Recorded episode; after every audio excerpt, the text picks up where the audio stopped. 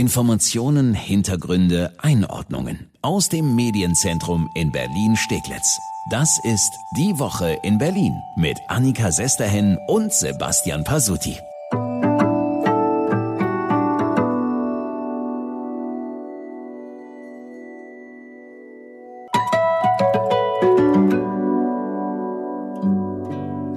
Ich gehe davon aus, dass wir tatsächlich auch wieder Einschränkungen vornehmen müssen bei diesen Feiern, vor allen Dingen im öffentlichen Raum. Das wird man so nicht zulassen können.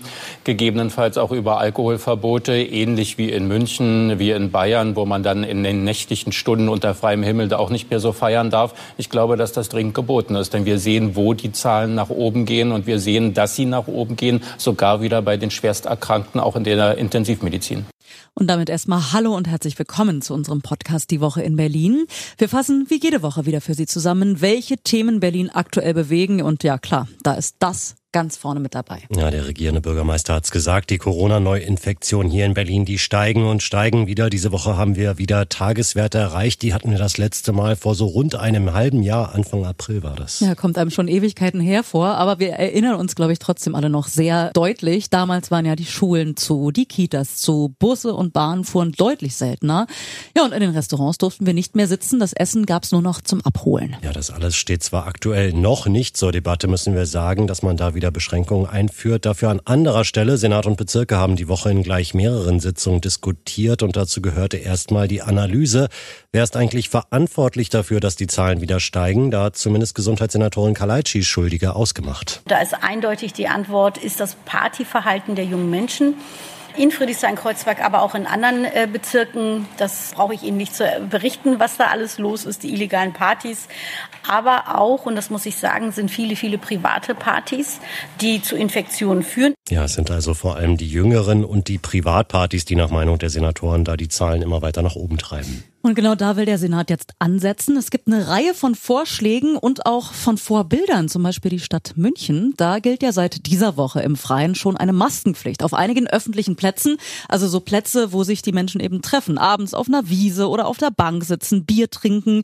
Da muss jetzt überall Maske getragen werden. Für Berlin sieht das der regierende Bürgermeister aber nicht. Das wird bei uns noch sehr kritisch gesehen, ob das wirklich hilft und ob wir diesen Weg gehen wollen. Wir werden uns wahrscheinlich eher auf die anderen Maßnahmen beschränken. Die Maskenpflicht ist schon wichtig, aber vor allen Dingen eben dort, wo man gar nicht ausweichen kann, wie im Einzelhandel, wie im ÖPNV. Und dort wird es ja auch beachtet.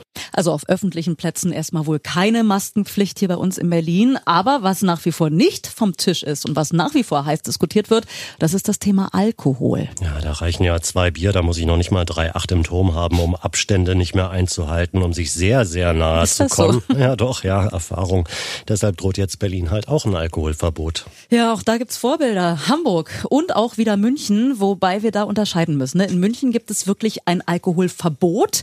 In Hamburg dagegen ist das ein Alkoholausschankverbot. Schönes Wort. Ja, jedes Wochenende in Hamburg, also Freitagabends, Samstagabends gibt's zwischen 20 Uhr und 6 Uhr früh das Verbot, Alkohol außer Haus zu verkaufen. Das Verbot gilt für Kioske, also Spätis bei uns kann man sagen, hm. Tankstellen, Supermärkte, auch Bars und Gaststätten. Allerdings nicht überall in Hamburg, sondern nur an den Party-Hotspots, St. Pauli zum Beispiel, das Schanzenviertel. Und bisher hat Hamburg ganz gute Erfahrungen damit gemacht. Zumindest auf den Straßen vor den Bars sind deutlich weniger Leute unterwegs und das erhofft sich auch München übrigens. Da gilt ab sofort ein richtiges Alkoholverbot, also nicht nur ein Ausschankverbot. Allerdings an einigen Orten nur, wo sich vor allem, ja, da sind sie wieder die jungen Leute am Wochenende auf ein, zwei Bierchen oder mehr treffen. In diesen Bereichen in München darf dann wirklich kein Alkohol mehr getrunken werden. Ja, die große Frage ist nur, ist Berlin vergleichbar mit Hamburg und München? Macht das wirklich Sinn bei uns? Ich meine, Berlin ist ja doch deutlich größer, hat deutlich mehr Einwohner als sowohl Hamburg und auch München und äh, eben auch deutlich mehr Orte, wo sich Partypeople treffen und draußen trinken können. Ja, das ist so ein bisschen das Problem. Ne? Wo willst du anfangen mit diesen Alkoholverbotszonen und ein Alkoholverbot für ganz Berlin in den Wochenendnächten? Das kannst du zum einen erst recht nicht kontrollieren. Ja, wer soll's kontrollieren? Nee, überhaupt nicht. Ne? Und zum anderen ist da schon das kleine Alkoholverbot, das ist rechtlich umstritten. Der Konsum von Alkohol ist durch die allgemeine Handlungsfreiheit wirklich grundgesetzlich geschützt. Ja, Du musst als Stadt im Vorhinein dann nachweisen, dass Menschen durch Alkohol Ordnungswidrigkeiten oder Straftaten begehen. Und das ist in der Regel wirklich sehr schwer gerichtsfest nachzuweisen. Auf jeden Fall ist es ein spannendes Thema und ich denke mal, das wird uns noch eine Weile begleiten. Wahrscheinlich sind wir bald schlauer. Nächste Woche steht das Thema neue Corona-Beschränkungen ja ganz groß im Terminkalender für die nächste Senatssitzung. Ja, das wird dann wahrscheinlich auch hier wieder bei uns im Podcast ein großes Thema werden.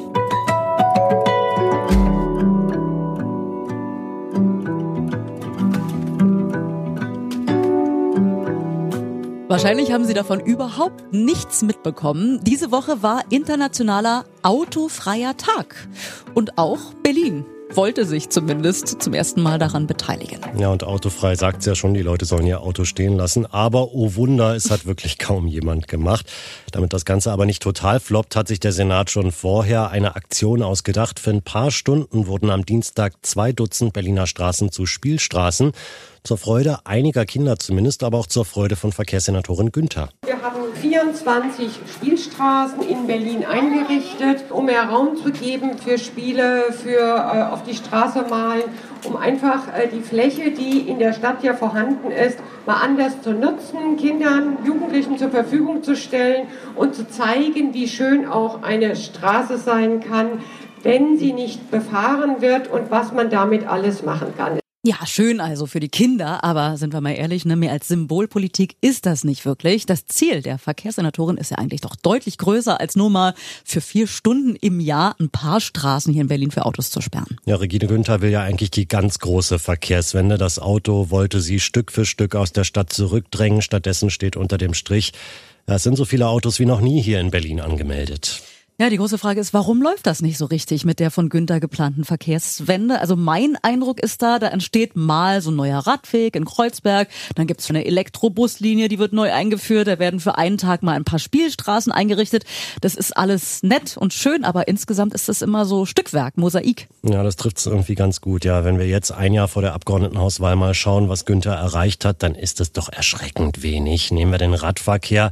Da spricht sie immer von ihrer Vision Zero, null Radfahrer Radfahrer sollen auf Berlins Straßen sterben. Stattdessen wird die Zahl der getöteten Radler dieses Jahr wieder steigen. Mhm. Es sind jetzt schon 14. Das ist natürlich jetzt nicht, müssen wir sagen, allein Günthers Schuld. Sie wollte ja eine Pflicht für zum Beispiel Lkw-Assistenten, Abbiegeassistenten, ist damit aber im Bundesrat gescheitert. Aber auf der anderen Seite macht sie dann aber auch nicht, was sie zumindest alleine schaffen könnte. Beispiel Kreuzung Alexanderstraße Karl-Marx-Allee in Mitte. Oh ja. ja, da wird vor anderthalb Jahren eine Radfahrerin von einem abbiegenden Lkw erfasst und getötet. Günther hat dann zwar verboten, dass da abgebogen wird, aber für mehr als ein Schild hat's da nicht gereicht. Ich war diese Woche an der Kreuzung, da biegen fast minütlich weiter Autos und Lkw ab. Ja, und die Verkehrssenatorin, die zuckt mit den Schultern. Ja, ganz schrecklich, da mit dem Fahrrad lang zu fahren, kenne ich auch. Ein anderes Beispiel sind diese Pop-up-Radwege. Ne? Das wäre ja was gewesen, wo Günther im Wahlkampf nächstes Jahr hätte sagen können, ja, schaut mal, da habe ich richtig was geschafft. Kilometerweise sichere Radwege. Aber auch damit geht sie möglicherweise ja baden, wie wir alle wissen, ist vermutlich ja auch noch selbst schuld dran. Ja, sie hat da was gemacht, was ihr schon öfter passiert ist. Sie hat gehandelt handelt wie eine Aktivistin und nicht wie eine Politikerin. Sie hat ihrer Verwaltung gesagt, ich will da jetzt diese Pop-up-Radwege, wir machen das jetzt schnell mit dem Kopf durch die Wand. Mhm. Dass solche Radwege gut begründet werden müssen, das war erstmal egal und die Quittung, die gab es ja jetzt vom Verwaltungsgericht, dass die Pop-up-Radwege erstmal gekippt hat. Ja, ein anderes Beispiel, das zeigt, dass Regine Günther, die frühere Mitarbeiterin des WWF in ihrem neuen Job nie so ganz angekommen ist, ist das Beispiel City Maut. In diesem Fall gab es keine Klatsche vor Gericht. Hier kam sie vom Koalitionspartner von der SPD. Ja, auch da wollte Günther ja was durchdrücken, was kaum Aussicht auf Erfolg hat. Sie wollte in ihren Klimaschutzplänen unbedingt so eine City-Maut für die Innenstadt stehen haben. Es gab auch viele Gespräche im Vorfeld, aber als dann die Entscheidung anstand, ließen der regierende Bürgermeister und die SPD Regine Günther auflaufen. Es gab das Veto des Regierenden und das hätte Günther eigentlich wissen können, auch wenn sie im Nachhinein überrascht tut jetzt. Die grobe Linie der SPD ist doch bekannt. Erst die Alternativen wie Bus und Bahn verbessern, dann können wir mal drüber reden, erst Autos auszusperren. Und ja, das war auch Wahlkampf der SPD, Günther da in letzter Minute mit dem Veto so bloßzustellen. Aber ja, so funktioniert Politik nun mal. Das wissen viele. Regine Günther nach vier Jahren als Verkehrssenatorin aber nicht. Wenn wir jetzt mal so ein Zeugnis ausstellen würde für Regine Günther, was würde da draufstehen? Vielleicht sowas wie unprofessionell, eher eine Aktivistin als eine Politikerin, kaum etwas vorzuzeigen, also ein Jahr vor der Wahl. Könnte man sagen, Versetzung stark gefährdet.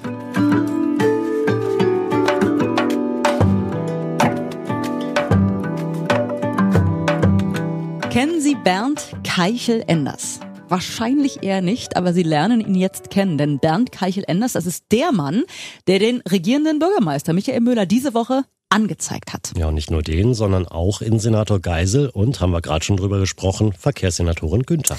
Rundumschlag. Die ganze Geschichte beginnt vor einer Woche. Bernd Keichel-Enders ist Rentner, wohnt in Brandenburg und will mit dem Auto nach Berlin reinfahren. Dazu will er wie Zehntausende andere am Freitagnachmittag die Avus nehmen in Richtung Dreieckfunkturm. Ja, doch die Fahrt endet für ihn und die anderen Autofahrer in einer Vollsperrung. Ja, kann ja mal passieren, nach Unfällen mhm. zum Beispiel. Aber in diesem Fall hat es nicht gekracht. Grund für die Sperrung am Freitagnachmittag im Berufsverkehr war eine Fahrraddemo. Ja, kennen wir ja. Klimaaktivisten hatten die Demo angemeldet, hatten sich am S-Bahnhof Wannsee getroffen, wollten über die AWOS mit dem Fahrrad in die Stadt fahren. Angemeldet waren tausende Radfahrer. Das war von den Students for Future. Die hatten die Demo angemeldet. Wohl etwas zu optimistisch, denn es wurden am Ende dann nicht tausend, sondern gerade mal so 250 Radfahrer. Ja, aber auch die reichten, um das Verkehrschaos auf der AWOS auszulösen. Und mittendrin besagter Bernd Keichel-Enders. Und der sagt, dass er fast drei Stunden im Stau stand stand. Ja, und aus dem Rentner der Kragen geplatzt. Der zeigt den Regierenden, den Innensenator und die Verkehrssenatorin an, wegen Nötigung. Sie hätten ihn sozusagen genötigt, im Stau zu stehen, weil die Demo über die AWUS erlaubt wurde. Also ich bin jetzt kein Jurist, aber bei allem Verständnis für den Ärger, ne? Bernd Keichel-Ender steht drei Stunden im Stau und ist sauer. Ja, kann ich verstehen, aber diese Begründung, Nötigung, hat das vor Gericht Bestand? Nein, er wird definitiv scheitern. Er wird noch nicht mal bis zum Gericht kommen. Wahrscheinlich wird die Staatsanwaltschaft sich die Anzeige anschauen, ja, und dann gleich nebenan in den Papierkorb werfen. Das kommt niemals zu einem Prozess. Das weiß der Rentner wahrscheinlich selber. Aber er wollte halt damit ein Zeichen setzen. Ja, irgendwie auch ganz schön mutig, muss ich sagen. Am Ende ist es ja gar nicht der Senat, der diese Demo erlaubt hat. Das macht die Versammlungsbehörde und die gehört zur Polizei, muss man dazu sagen. Ja, und die sagt, wenn die Demo auf der AWUS angemeldet ist, dann können wir da gar nicht so viel machen. Die können wir nicht so einfach verbieten. Das Versammlungsrecht, das erlaubt da doch eine ganze Menge. Jetzt kennen Sie ihn also, Bernd Keichel-Enders, der Mann, der vor einer Woche auf der AWUS drei Stunden im Stau stand und deshalb den regierenden Bürgermeister verklagt hat. Wieder mal so eine Geschichte, wie es sie einfach nur hier bei uns in Berlin gibt. Schön, dass Sie reingehört haben in unseren Podcast Die Woche in Berlin. Ja, und wir hören uns ja bald wieder. Unseren Podcast gibt es jede Woche neu. Immer freitags fassen wir die Top-Themen der Woche für Sie zusammen. Finden Sie überall, wo es Podcasts gibt und auch auf berlinerrundfunk.de sowie rs2.de. Ja, und wenn es Ihre Zeit erlaubt, wir würden uns freuen, wenn Sie uns eine gute Bewertung dalassen bei iTunes oder Spotify. Vielen Dank. Wir hoffen, wir hören uns nächsten Freitag wieder. Bis dahin wünschen wir eine schöne Woche.